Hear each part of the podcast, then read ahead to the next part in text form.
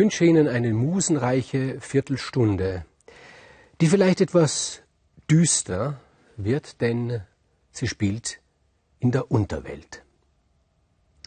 Herakles soll in den Hades hinabsteigen und dort den Höllenhund, den Kerberos, holen. Er soll den Kerberos auf die Welt bringen und soll ihn dem Eurystheus, dem König zeigen. So lautet die Aufgabe. Das ist die letzte, die zwölfte Arbeit, die der Herakles zu vollbringen hat. Und der Eurystheus hat sich diese Aufgabe bis zum Schluss aufgespart. Denn eines ist ja ganz klar.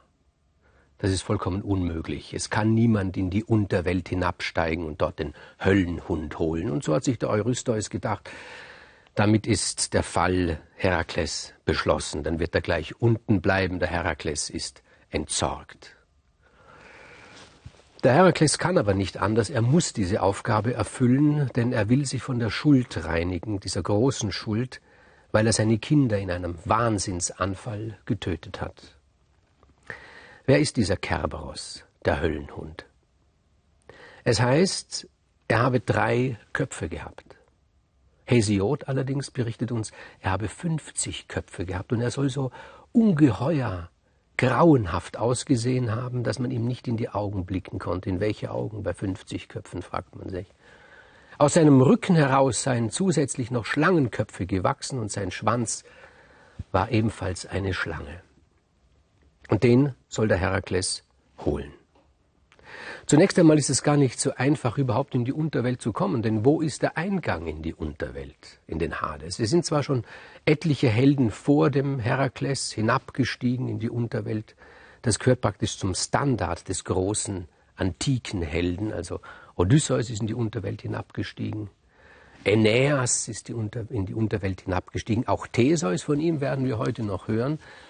Ja, es ist ein Zeichen des großen antiken Helden, bis hin, erinnern wir uns an unser Glaubensbekenntnis, bis hin an zu Jesus, dass man in die Unterwelt hinabsteigt.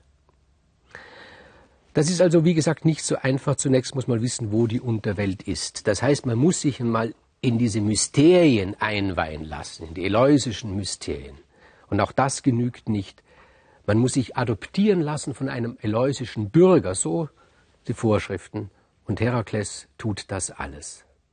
Und dann wird er begleitet von Pallas Athene, die diesen Helden liebt, und von Hermes, dem Götterboten, der auch der Seelenführer ist, der Psychopompos, wie er genannt wird. Und sie führen den Herakles bis zu den Pforten der Unterwelt und dort lassen sie ihn allein, denn sie selbst wollen natürlich auch nicht in die Unterwelt hinabsteigen. Und nun betritt er diese grauen, düsteren Gefilde, in denen Ruhe herrscht. Und das ist dem Herakles gar nicht so unrecht. Er ist vielleicht der Einzige, der diese Ruhe der Unterwelt schätzt, denn alle anderen fürchten sich davor. Aber sein Leben ist so voll von Unruhe, von, von Hektik und von Abenteuern und von Leid auch, dass er es als sehr angenehm empfindet, durch diese ruhigen, lichtarmen Gefilde zu schreiten. Aber dann kommt er zum Styx, dem Fluss, über den muss er drüber weil sonst ist er nicht in der Unterwelt. Und beim Styx wartet Charon, der Fährmann, mit seinem Boot. Der würde niemals einen Lebenden über den Styx führen. Aber als er den Herakles sieht, als er dieses Leid in dem Gesicht sieht, auch dieses, diese, diese verhaltene Aggressivität, diese ungeheure Kraft, da erschrickt er so sehr, dass er gar nicht lange überlegt und den Herakles auf sein Boot lässt und ihn übersetzt. Dafür wird er dann übrigens bestraft werden, der Charon. Er wird ein Jahr in Ketten gelegt von Hades, dem König, dem Gott der Unterwelt. Aber nun schreitet Herakles weiter durch diese düsteren, grauen, lichtarmen Gefilde und er kommt zum Palast des Hades. Der Hades tritt hervor, der Gott, es muss gesagt werden, Hades ist ein eigentlich eine sehr positive Figur. Ein ruhiger Gott, ohne die Hysterie seines Bruders Zeus, ein äußerst gerechter Gott. Ein Gott, der nie laut wird. Und er tritt vor Herakles und sagt, was willst du hier? Und Herakles sagt ganz offen, ich muss dir den Hund entführen, den Kerberos. Und Hades schätzt ein gepflegtes Gespräch. Aber Herakles schätzt das nicht. Er will, dass die Sache endlich beendet wird. Er sagt, mich schreckt die Unterwelt nicht. Im Gegenteil, diese Ruhe gefällt mir hier, aber ich möchte diese Aufgabe erfüllen. Und Hades sagt, das kann ich aber nicht zulassen, da würde jeder kommen. Und es kommt zu einem Wortgefecht, schließlich zu einem Gerangel, das natürlich ausgeht von Herakles. Und das hat ja Hades nie gedacht, dass es ein Sterblicher wagt, ihn zum Kampf herauszufordern. Deshalb war er darauf auch nicht gefasst. Aber der Herakles schlägt gleich zu, und zwar sehr heftig, und er verletzt den Hades an der Hüfte. Sehr schmerzhaft. Und der Hades läuft aus der Unterwelt weg, macht gar nicht mehr diesen gelassenen Eindruck. Er läuft hinauf zum Olymp, weil er sich dort pflegen lassen will. Und nun übernimmt das Kommando in der Unterwelt Persephone. Und sie wartet zu. Es interessiert sie, wie der Herakles weiter vorgeht. Und der Herakles schreitet durch die Gefilde der Unterwelt. Er findet dort auch einen alten Bekannten, nämlich Theseus, zwei Bekannte eigentlich, Theseus und Peirithos, die waren nämlich auch in der Unterwelt und ihre Motive waren nicht so hehr. Nämlich der Theseus hat dem Peirithos, seinem Freund, eingeredet, er könnte doch als Braut die Persephone entführen. Und ich habe die Geschichte ja schon mal erzählt. Und da haben sie mit dem Hades verhandelt und der Hades hat gesagt, ja, ich werde meine Frau fragen, nehmt doch Platz hier. Und sie haben sich hingesetzt auf dem Schemel des Vergessens und sie waren in eine Trance verfallen und sie waren an diesem Schemel angewachsen. Und weil Theseus ein Freund des Herakles ist, nimmt der Herakles den Theseus und reißt ihn von diesem Schemel des Vergessens los. Aber der halbe Hintern bleibt hängen und daher heißt es, dass die athenischen Männer so schmale Hintern hätten. Aber dann geht der Herakles weiter durch die Unterwelt und es ich habe dieses Buch die ganze Zeit in der Hand und das hat einen Grund, nämlich es gibt einen Namen, den ich immer wieder vergesse, nämlich Meleagros. Und ich denke, der Grund dafür, dass ich den immer wieder vergesse, liegt nicht an meinem schwachen Gedächtnis, sondern das liegt an diesem Helden selbst. Und dem begegnet der Herakles. Und Meleagros ist nun einer, der schon zeitlebens immer im Schatten gestanden war. Er ist, als hätte er sein Leben schon bereits im Hades verbracht. Immer war er im Schatten. Und dieser Meleagros spricht den Herakles an, sagt Herakles, gib mir ein paar Minuten deiner Zeit. Und der Herakles sagt, was, was ist mit dir?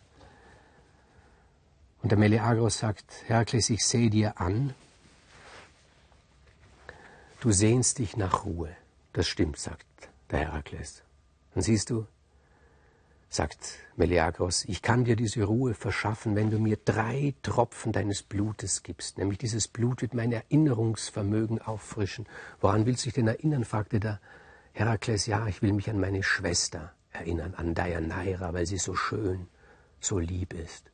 Und wenn du mir diese drei Tropfen Blut gibst, dann sage ich dir, wo du sie finden kannst. Sie wird Ruhe und Frieden in dein Leben bringen. Das ist nun etwas, was den Herakles wirklich interessiert, denn er sagt, Sag mir, wo ich sie finden kann und erzähl mir, was es mit ihr auf sich hat, dann gebe ich dir diese drei Tropfen Blut. Und dann erzählt er ihm diese Geschichte, der Meleagros. Er sagt, siehst du, als ich geboren wurde, war ich schon eigentlich dafür bestimmt zu sterben. Thanatos, der Tod, trat neben meine Mutter, als ich ein Säugling war, und er sagte, ich hol ihn dir. Und sie sagt, lass ihn mir noch eine Weile. Gut, sagte Thanatos, und er zeigte auf den Kamin, hier ist ein Holzscheit. Das brennt. Wenn es abgebrannt ist, dann wird dein Kind sterben. Und hat sich meine Mutter erhoben, hat das Holzscheit aus dem Kamin genommen, hat es gelöscht und bei sich behalten. Und dadurch habe ich gelebt noch. Aber dann habe ich aus Versehen meinen Bruder getötet und hat meine Mutter das Holzscheit wieder ins Feuer geworfen und ich bin gestorben. Aber das ist meine Geschichte. Die Geschichte der, meiner Schwester ist eine andere. Mein Vater ist Euneus und eines Tages kam der Gott Dionysos bei uns zu uns zu Besuch und mein Vater hat ihn bewirtet und Dionysos hat ihm den Rebstock gegeben und mein Vater hat ihm eine Nacht mit seiner Frau dafür gegeben. Und aus dieser Verbindung meiner Mutter mit dem Gott Dionysos ist Deianeira entstanden, meine liebe Schwester, die so viel Ruhe und Frieden in die Welt bringt. Und er hat ihm der Herakles drei Tropfen seines Blutes gegeben und Meleagros hat ihm gesagt, wo er diese Schwester Deianeira finden kann. Und dann hat Persephone den Herakles gestellt und hat gesagt, du bringst zu viel Unruhe in die Unterwelt. Ich erlaube dir, den Kerberos mitzunehmen. Allerdings zwei Bedingungen knüpfe ich daran. Erstens einmal musst du ihn dir selber einfangen. Und du darfst dazu keine Waffen benötigen. Und zweitens, du musst mir versprechen, dass du ihn wieder zurückbringst. Da sagt der Herakles, das verspreche ich dir, denn dieser König Eurystheus, der mich so quält schon so viele Jahre, der hat nicht gefordert, dass Kerberos auf der Erde bleibt. Er will ihn nur sehen. Ich verspreche dir, ich bringe ihn zurück. Und dann hat Persephone die Erlaubnis gegeben, dass Herakles den Hund jagt, den Kerberos. Und Herakles ist dem Kerberos in der Unterwelt hinterher, hat ihn gehetzt. Und schließlich hat er ihn erwischt und es kam zu einem Kampf zwischen diesem Höllenhund mit den 50 Köpfen und den Schlangenköpfen auf dem Rücken und Herakles. Und Herakles hatte keine Waffe bei sich, aber mit seiner Muskelkraft hat er ihn bezwungen. Er musste dabei besonders Acht geben, dass ihn der Hund nicht beißt und dass auch nur einer seiner Zähne ihn nur ritzt, denn der Geifer des Hundes war giftig. Aber er hat ihn gepackt und hat ihn sich über die Schulter gelegt und ist aus der Unterwelt hinausgeschritten, wobei die Schatten ihm nachgerufen haben, Herakles, bleib, gib auch uns drei Tropfen deines Blutes oder wenigstens zwei Tropfen deines Blutes oder wenigstens einen Tropf deines Blutes. Aber der Herakles hat sich nicht erweichen lassen und er hat die Unterwelt verlassen, wissend, das ist seine letzte Arbeit, die er vollbringen muss und dann ist er endlich frei und hat sich gedacht, dann werde ich diese Deianeira aufsuchen. Er hat sich auf den Weg gemacht nach Mykene. Was für ein Bild. Der größte Held auf dem Rücken diesen, diesen fauchenden, tobenden, geifernden Höllenhund.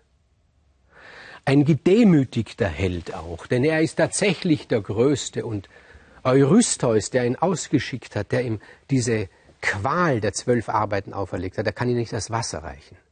So schreitet er dahin und die Menschen, die ihn dabei beobachten, die sind hin und her gerissen, ob sie fliehen sollen, ob sie davonlaufen sollen, weil es alles so grauenhaft ist, diesen geknechteten Mann, diesen Helden zu sehen. Auf der anderen Seite interessiert es sie natürlich auch. Und sie wissen, er hat den Hades, den Gott der Unterwelt besiegt. Ich weiß nicht, ob das dem Herakles schon bewusst ist, dass er damit unsterblich geworden ist. Er bringt den Kerberos dem Eurystheus. Der selber fürchtet sich so sehr von diesem Hund, dass er sich in einem Kupferkessel versteckt. Er zeigt ihm den Kerberos, hält den Kopf des Höllenhundes an, diesen, an die Öffnung des Kupferkessels. Und dann bringt er ihn wieder zurück. Er hält sein Versprechen. Er setzt den Hund am Eingang des Hades wieder ab. Er hat den Gott der Unterwelt im Zweikampf besiegt. Und das ist etwas sehr Verhängnisvolles. Er ist unsterblich geworden, fast göttlich geworden. Und damit hat das ganze Gefüge des Olymp einen Riss bekommen, der tiefer ist, als es im ersten Augenblick den Anschein hat.